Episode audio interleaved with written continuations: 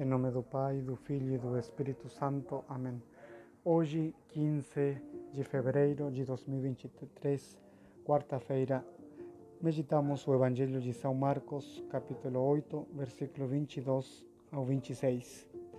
Nesta passagem, São Marcos nos relata a curação de um cego e nos diz o evangelista que Jesus e seus discípulos chegaram a Betsaida e aí o povoado nesse povoado, o povo lhe apresentou um cego para que Jesus tocasse ele e assim ele ficasse curado. Eh, em cada relato de um milagre, sempre podemos observar como dois níveis. O primeiro lugar, o sentido literal da narração, quer dizer aquilo que o evangelista nos narra e que aconteceu de fato. Porém, sobre isso também o Divino Espírito Santo que nos revelar um significado mais profundo, um significado espiritual de aquilo que Jesus quis significar através desse milagre. E há um detalhe muito particular no Evangelho de hoje, que não é o mais importante, porém sim é, é, é determinante para que Jesus faça esse milagre. E sobre isso quero me deter e comentar. Diz eh, o que Jesus pegou na mão do cego e levou para fora do povoado. E aí Jesus realizou o milagre. Então, esse foi o fato. E o que podemos comentar sobre esse fato? Qual é o sentido espiritual? Por que Jesus, o que Jesus quis significar com esse fato? Lembrando que Betsaida era a terra dos apóstolos, de André e de Pedro, de Tiago e de João, e eh, essa que estava perto do lago de Genesaret ou de, ou de o mar Galileia, enviados, esses apóstolos, a serem pescadores e caçadores de homens, porque justamente Betsaida significa eh, casa dos caçadores.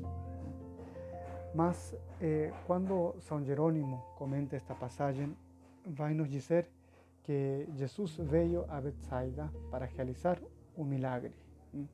E assim também Jesus eh, repete essa, essa visita. Jesus todos os dias volta a visitar Betsaida para curar esses cegos, para fazer outros pescadores de homens.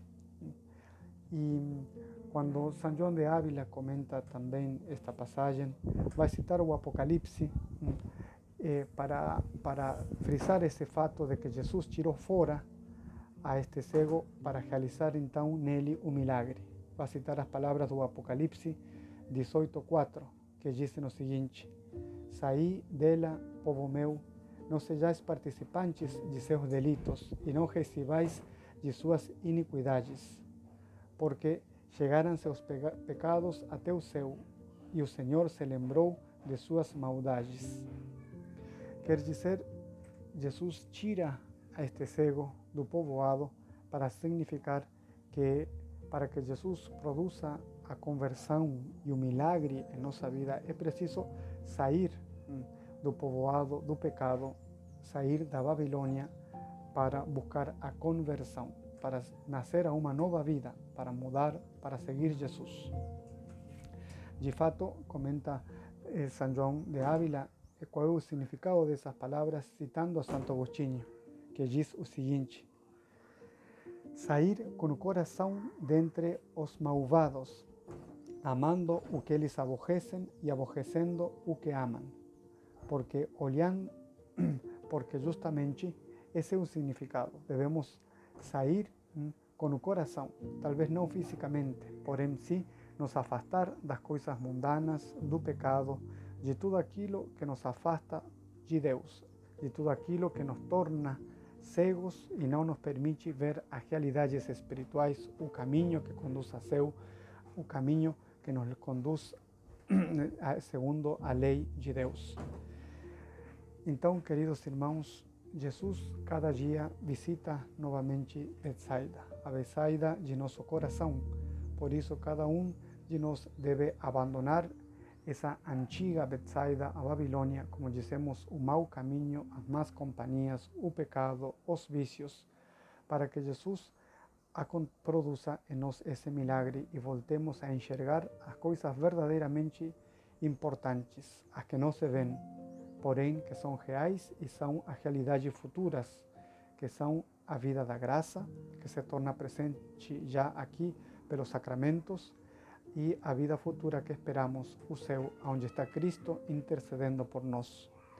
Que Nossa Senhora então nos conceda a graça de cada dia sair do povoado para, para voltar a Jesus e voltar a caminhar com Jesus e assim enxergar as coisas do céu.